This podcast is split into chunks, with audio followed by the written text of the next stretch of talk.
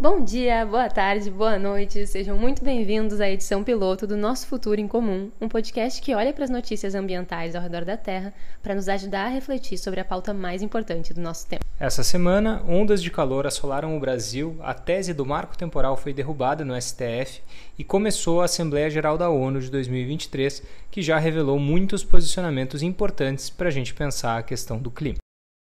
Eu sou a Marina Godward, pesquisadora de uma vida mais natural e conectada com a natureza, internacionalista de formação e mestranda em Ciências da Sustentabilidade. E comigo está aqui o Xande, meu parceiro, que acreditou na ideia desse podcast desde o primeiro momento e vai me acompanhar na análise das notícias dessa semana. E aí, pessoal, tudo bom? Então, bora começar? Bora! Para começar, vamos falar de Brasil. Estudo da USP aponta que sertão brasileiro pode estar até 2,5 graus e meio acima da média global. É, gente, um estudo realizado pelo geólogo Francisco Cruz Júnior do Instituto de Geociências da USP, que está pesquisando a região desde 1993, aponta que apesar dos esforços para não aquecer o planeta acima de 1,5 graus Celsius, no sertão brasileiro já se observa um aumento da temperatura de até 2,5 graus Celsius. Essa informação foi publicada pelo Globo Repórter, que teve acesso à pesquisa, mas o artigo final do pesquisador deve sair no fim de 2023 e a gente vai ficar atento para compartilhar quando sair. Eu acho essa notícia importante para a gente lembrar que um aumento de 1,5 graus Celsius na temperatura média da Terra não necessariamente representa um aumento igual em todas as regiões do mundo. A gente já sabe que as diferentes regiões vão ser impactadas de formas diferentes e o aumento tende a ser maior perto da linha do Equador. Existem pontos da Amazônia que têm estimativa de aumentar até 4 graus, gente, se o aumento da Terra estiver nessa média de aumento de 1,5 graus Celsius. 4 graus é muita coisa e gera efeitos devastadores na biodiversidade local. Senado adia pela segunda vez votação do projeto que deve criar o mercado de carbono brasileiro. É, gente, a Comissão do Meio Ambiente do Senado adiou nessa quarta-feira, dia 20, a votação do projeto que cria e regulamenta o mercado de crédito de carbono no Brasil e foi a pedido da senadora Tereza Cristina, do PP, do Mato Grosso do Sul, que não é muita novidade para ninguém. Esse projeto, que visa estabelecer o mercado de carbono no Brasil, tramita no Senado desde o dia 30 de agosto desse ano e está sendo acompanhado de perto pelo governo Lula, que espera ter essa regulamentação aprovada antes da COP28, que vai acontecer ainda esse ano em Dubai. Gente, eu acho importante pontuar aqui que já existem muitos projetos de crédito de carbono no Brasil, mas ele é um mercado voluntário, ele não é um mercado regulamentado. Queimadas atingem Parque Nacional do Araguaia, no Tocantins, há 20 dias. É isso, gente. Há mais de 20 dias tem queimadas atingindo esse Parque Nacional do Araguaia, em Tocantins. E uma junção do clima seco com a vegetação que já está degradada, com vento e altas temperaturas, contribuem para que as chamas continuem aumentando. E elas estão atingindo também o Santuário Ecológico da Terra Indígena Iniweborona, não sei falar o nome, gente, peço desculpas. E a estimativa é que o fogo tenha começado no 1 de setembro, né? Que já tenha consumido mais de 32 mil hectares de floresta. Em processo criticado por ambientalistas, Rio Grande do Sul permite ampliação de desertos verdes. Bom, gente, na última quinta-feira, o CONSEMA, que é o Conselho Estadual do Meio Ambiente do Rio Grande do Sul, aprovou o um novo zoneamento ecológico para atividade de silvicultura. Essa palavra é difícil para mim, gente. Liberando uma área de mais de 3 milhões de hectares para o plantio de árvores exóticas como o eucalipto e o pinus. Esses 3 milhões de hectares, eles equivalem a mais de 10% do território do estado, e essa decisão pode quadruplicar as áreas chamadas de deserto verde no estado. E aí vocês vão me perguntar, mas por que é ruim se eles estão plantando árvores? Acontece que a silvicultura, por mais que tenha cara de floresta, não passa de uma monocultura de árvores. Isso é especialmente ruim no Pampa, que é um bioma que ocupa um pouco mais da metade do Rio Grande do Sul. Apesar dele normalmente não receber muita atenção, o Pampa é o bioma brasileiro que mais perdeu vegetação nativa entre 1985 e 2020, segundo o Mapiomas, e é o bioma que tem a menor quantidade de área em percentual protegida. Então, qualquer projeto que coloque em risco áreas ainda preservadas de vegetação nativa é muito perigoso e arriscado para a região. Rio Grande do Sul terá a planta piloto de hidrogênio verde. Bom, essa planta está sendo criada numa parceria da Rede Brasileira de Pesquisa e Inovação com a Aliança de Inovação que une a PUC do Rio Grande do Sul, a URGS, que é a Universidade Federal do Rio Grande do Sul, e a Unicinos. E a gente decidiu selecionar essa notícia aqui não só porque o Rio Grande do Sul é o nosso estado, mas porque o legal é que a água que vai ser usada para eletrólise, que é um dos processos para a obtenção do hidrogênio, vai ser água recuperada de esgoto, também chamada de água cinza, o que faz com que essa fonte de energia seja ainda mais ecológica, porque existem muitos projetos de produção de hidrogênio verde que são com água normal, digamos. E agora uma breve pausa para o Xande nos explicar o que é o hidrogênio verde. Pessoal, mal explicado e muito simplesmente, mas a ideia de obter energia através do hidrogênio verde é pegar uma molécula de água que tem dois hidrogênios e um oxigênio, separar o oxigênio desses hidrogênios e aí nesse processo obter energia. Né? O detalhe disso realmente a gente vai ter que pesquisar um pouquinho mais para aprender. Isso só reforça o que a gente já sabe, que é que o Brasil tem um potencial enorme para diversas fontes de energias renováveis e biocombustíveis. E considerando isso, não faz nenhum sentido a gente seguir insistindo em explorar novas fontes de combustíveis fósseis. Bom, boa sorte ao projeto, tomara que ele funcione e que seja o primeiro de muitos pelo Brasil.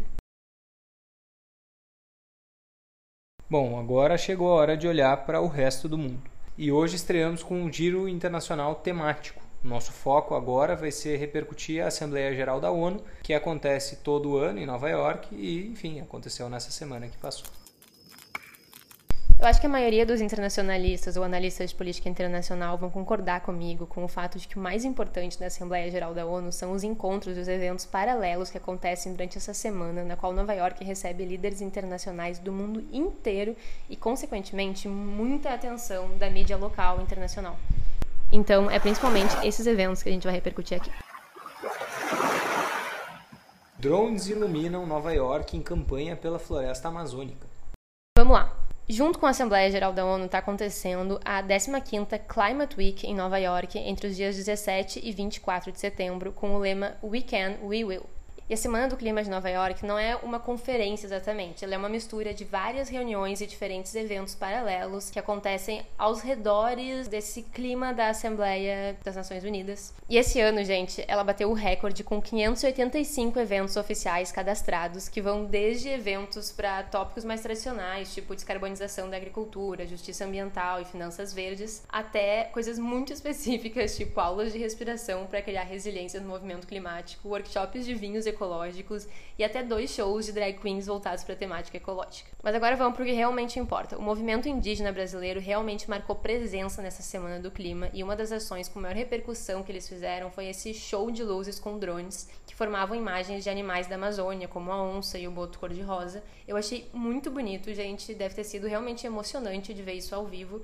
Então, se vocês não viram, eu acho que vale muito a pena dar uma pesquisada e olhar as fotos. Antônio Guterres fala que a humanidade abriu as portas do inferno. O Antônio Guterres é o secretário-geral da ONU e, como a gente sabe, ele tem dado declarações fortes em relação à crise climática nos últimos meses. A que teve mais repercussão recentemente foi quando ele falou que a era do aquecimento global acabou e a era da ebulição global chegou. Eu, particularmente, amei essa declaração porque, infelizmente, ela é muito realista. Basta pensar nessa última semana de calor no Brasil, né? E agora, no discurso de abertura dele para o Climate Ambition Summit, que é um evento paralelo de um dia promovido pelo próprio secretariado dele para discutir temas climáticos, ele falou que a humanidade abriu as portas do inferno. O que, mais uma vez, parece pesado, mas infelizmente é bem realista, né? Foi a humanidade, porque as mudanças climáticas são resultado da ação do homem sobre o meio ambiente, a gente sabe disso. E realmente, para muitas pessoas e outras tantas formas de vida, o que está chegando é infernal, tanto em termos de calor extremo quanto em termos de gravidade dos eventos e condições de vida cada vez mais inóspitas. Brasil reverte pedalada climática de Bolsonaro. Gente, aleluia! Meu Deus! Nossa, como a credibilidade internacional do Brasil precisava disso. Ó, para quem não sabe do que eu tô falando, vou explicar bem resumidamente o que é a pedalada climática, tá? Em 2015, para o Acordo de Paris, todos os países tiveram que submeter as suas NDCs, que são as contribuições nacionalmente determinadas de cada país, em fazer a sua parte no compromisso de manter o aquecimento da temperatura média do planeta naquele limite de 1,5 graus Celsius. E aí, nesse período, o governo brasileiro da época, o governo Dilma II, submeteu uma meta de reduzir as emissões nacionais em 43% até 2030, tendo como base o ano de 2005, ou seja, reduzir em 43% o número de emissões do número de emissões que tinha, tinham sido geradas no ano de 2005. Acontece que em 2020 o governo Bolsonaro, querendo pagar de bonzinho, mas consciente de que eles não estavam fazendo nada para reduzir as emissões nacionais, resolveram dar uma maquiada nos números.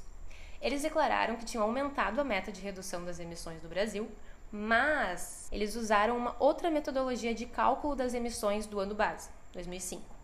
Ou seja, eles mudaram a quantidade de emissões de partida para poder argumentar que percentualmente ia se reduzir mais as emissões. Só que, gente, deu muito errado, porque fazendo as contas, a mudança reduziu a ambição do compromisso climático brasileiro e isso pegou muito mal, foi um papelão horrível. E aí agora, também lá na cúpula de ambição climática do Antônio Guterres, a Marina Silva declarou que a NDC voltaria aos números originais e disse que o Comitê Interministerial sobre Mudanças do Clima vai trabalhar nos próximos meses para chegar na COP28 com metas ainda mais ambiciosas. Tomara, gente, vamos ficar de olho aqui, porque assim, eu realmente tenho muita esperança de ainda ver o Brasil liderando esse movimento de ação climática internacional.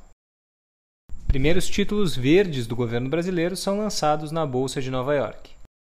Ó, para a galera do ESG, eu diria que esse foi um dos eventos mais importantes para o Brasil na Semana do Clima de Nova York. Foi um evento organizado pela CNI e pela Fiesp na Bolsa de Valores de Nova York e lá o Haddad, nosso ministro da Fazenda, fez o lançamento oficial dos primeiros títulos verdes do governo. Explicando bem brevemente, esses títulos são como os tradicionais títulos da dívida externa, mas com o compromisso de que os recursos que vão ser obtidos sejam convertidos para o financiamento da transição verde brasileira e ações sustentáveis. A proposta dos títulos verdes foi apresentada para mais de 60 fundos de investimento do mundo todo e tem uma expectativa de captar até 10 bilhões de reais só nos Estados Unidos. Hein? E essa medida faz parte de um projeto do governo para executar uma transição verde no Brasil e para quem tiver interesse em ouvir mais sobre isso, eu super indico a entrevista que a Natuza Neri fez com a Haddad para o podcast O Assunto, na qual ele fala mais sobre isso.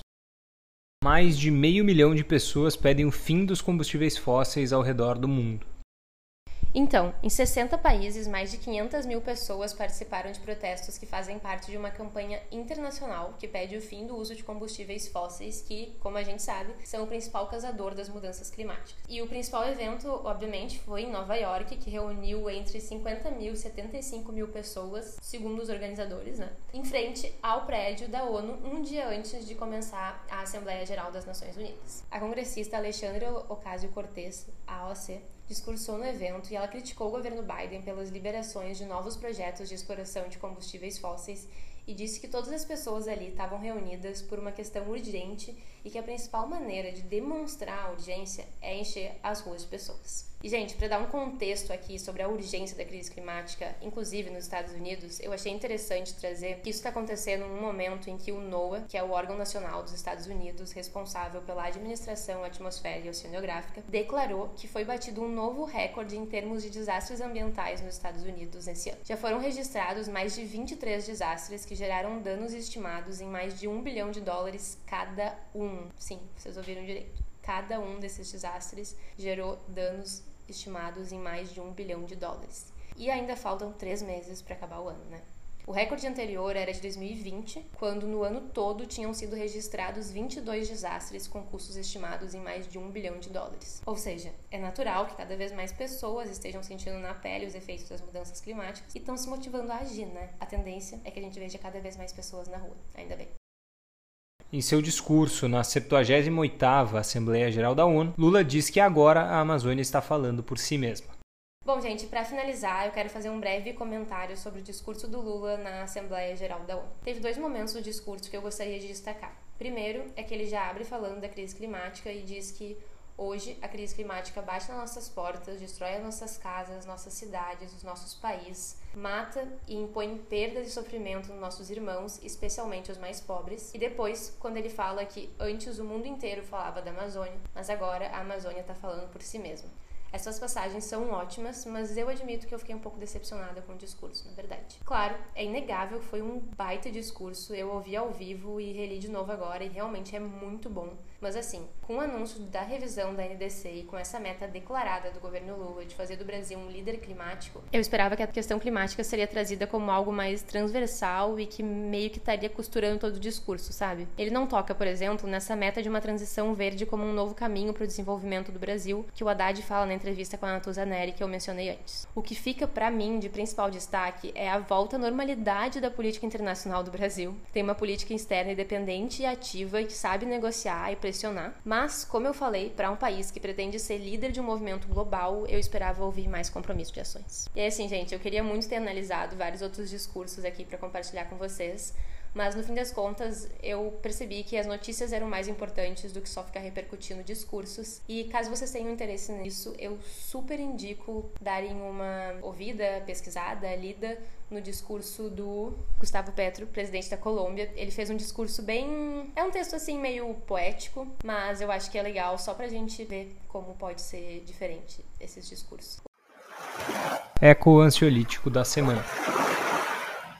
A gente sabe que acompanhar a crise climática assim de pertinho pode gerar uma eco-ansiedade daquelas. Por isso, esse é o Eco-Ansiolítico, nosso quadro para compartilhar com vocês a ou as notícias que nos deram esperança nessa semana. Nessa semana não poderia ser diferente, né, gente? O que mais nos deu esperança foi o fim da tramitação da tese do marco temporal no STF. Eles finalmente formaram maioria e consideraram a tese inválida. Foi uma super vitória para o movimento indígena e uma vitória para o Brasil como um todo também, com certeza. Porém, infelizmente, isso não significa que tudo esteja ganho. Tá tramitando tramitando no Senado um projeto para estabelecer o marco temporal via legislação e, caso seja aprovado, mais provável é que o assunto volte para o Supremo. Então, vamos ficar de olho por aqui. Mas por hoje, a gente pode ter esperança. É isso, gente. Muito obrigada para todo mundo que nos ouviu até aqui. Quem quiser, eu convido que busque o nosso podcast na plataforma de áudio de sua preferência e se inscreva para poder acompanhar esse trabalho semanal mais de pertinho. Se alguém quiser acompanhar também o trabalho da Marina como criadora de conteúdo, pode buscar como? Arroba Marina Godor, no Instagram, no YouTube e no TikTok. E vamos seguir acompanhando o que acontece no nosso mundo, porque o que acontece na Terra é o que acontece com a gente. Um beijo e até a próxima semana.